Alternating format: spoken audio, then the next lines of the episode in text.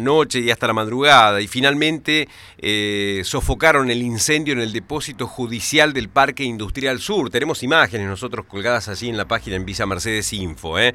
Eh, está en contacto telefónico el comisario inspector Rafael Godoy, que es el jefe de bomberos de la policía de la provincia de San Luis, quien estuvo, bueno, personalmente trabajando en el lugar. comisario inspector, gracias por, por atendernos. Buen día, Daniel Arce lo saluda. ¿Cómo le va? Buen día. ¿Qué tal? Buenos días. Bien, bien.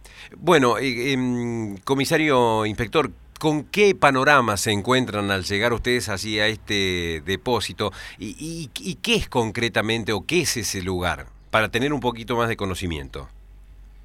Bueno, mire, nosotros cuando nos mandan del Centro de Atención de Emergencias nos dicen que había un incendio de malezas en el Parque Industrial Sur.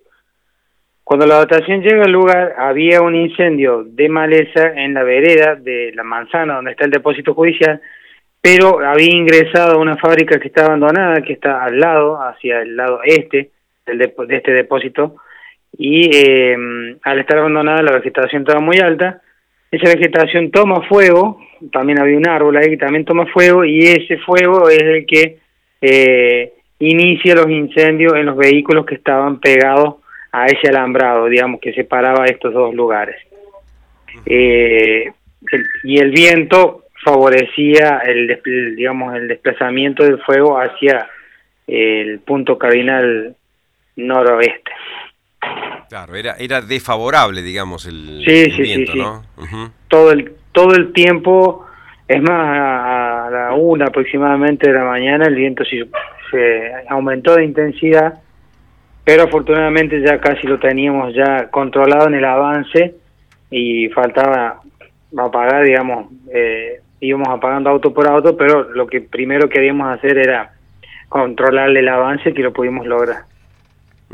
Ahí en ese lugar van los automóviles que de alguna forma han sido secuestrados por alguna causa judicial, ¿no? Sí, sí, creo que sí. Además, eh, lo que yo pude observar en, había autos que estaban siniestrados, así que supongo que cuando hay algún problema judicial con el vehículo lo llevan a, a ese depósito. Bien, eh, ¿se puede estimar un porcentaje de, de, vehículos que estaban allí que fueron, fueron, fueron quemados en este caso, fueron atrapados por las llamas? Eh, mire, el, el porcentaje en sí eh, no se lo sabía decir a ciencia cierta porque no sé el número, la cantidad de, de vehículos que había lo que sí, haciendo, digamos, una comparación en superficie, eh, digamos, la superficie del depósito y se quemó en un 80%. O sea que el contenido de ese depósito en un 80% se quemó. ¿Cuántas dotaciones y hombres tuvieron que trabajar así de, de bomberos de la policía?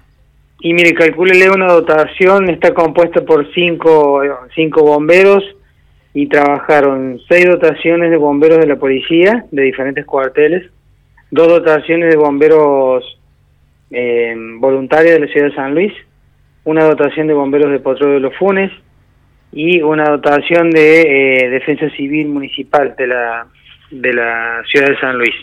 Además, la gente de eh, de ser de vialidad provincial que fue la que nos daba eh, nos abastecía con agua y eh, personal de, de salud del centro que eh, siempre cuando hay incendio de este tipo dejamos una ambulancia ahí en espera en el lugar por si alguna persona o algún bombero tiene algún problema para que se lo traslade o se lo atiende y se lo traslade rápidamente. Bien, esto está ubicado en el Parque Industrial Sur de, San Luis, sí. ¿no? Sí, sí, está al frente de la Avenida Santo Ortiz. Bien, ah, ¿Tuvieron que tomar precaución con respecto a, otros edificios cercanos al lugar? Claro, lo que nosotros eh, queríamos cortar el avance hacia eh, el, digamos, el noroeste, porque en, en la otra, en el otro sector había fábricas, entonces sí, sí, sí, nosotros no, no, no nos centramos en un primer momento tanto en apagar los vehículos que estaban quemándose en el medio del predio, sino más en controlar la propagación para que no, no generara más problemas.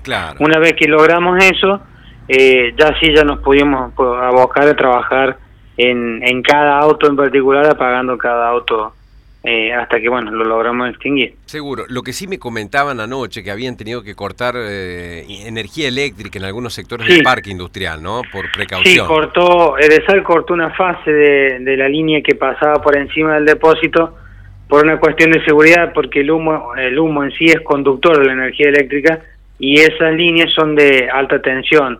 Entonces eh, se hacía muy riesgosa la actividad del, de los bomberos para trabajar ahí en el lugar. Por eso el SAL pudo cortar una fase del, de la de la línea.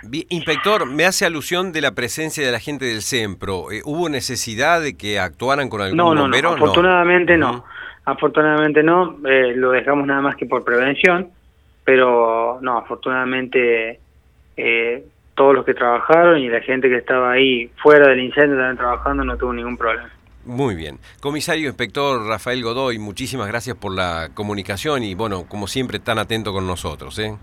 Gracias a usted, que tenga un buen día. Igualmente.